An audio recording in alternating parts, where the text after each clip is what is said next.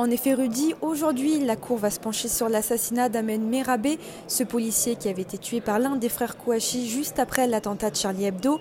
Les membres de la famille seront auditionnés, tout comme les policiers sur place à ce moment-là.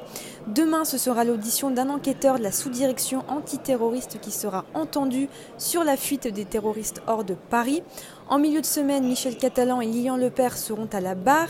Ils avaient été les otages des terroristes dans l'imprimerie de Damartin en Gouel deux jours après l'attentat à Charlie Hebdo.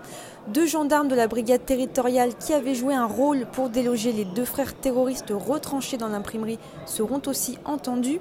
Jeudi et vendredi, la Cour va se consacrer à la tentative d'assassinat d'un jogger le 7 janvier 2015 au soir.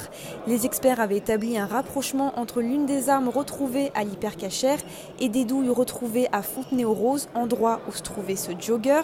Et la Cour va aussi se pencher sur l'assassinat de Clarissa Jean-Philippe, cette jeune policière assassinée à 26 ans par Amélie Koulibaly à Montrouge le 8 janvier au matin.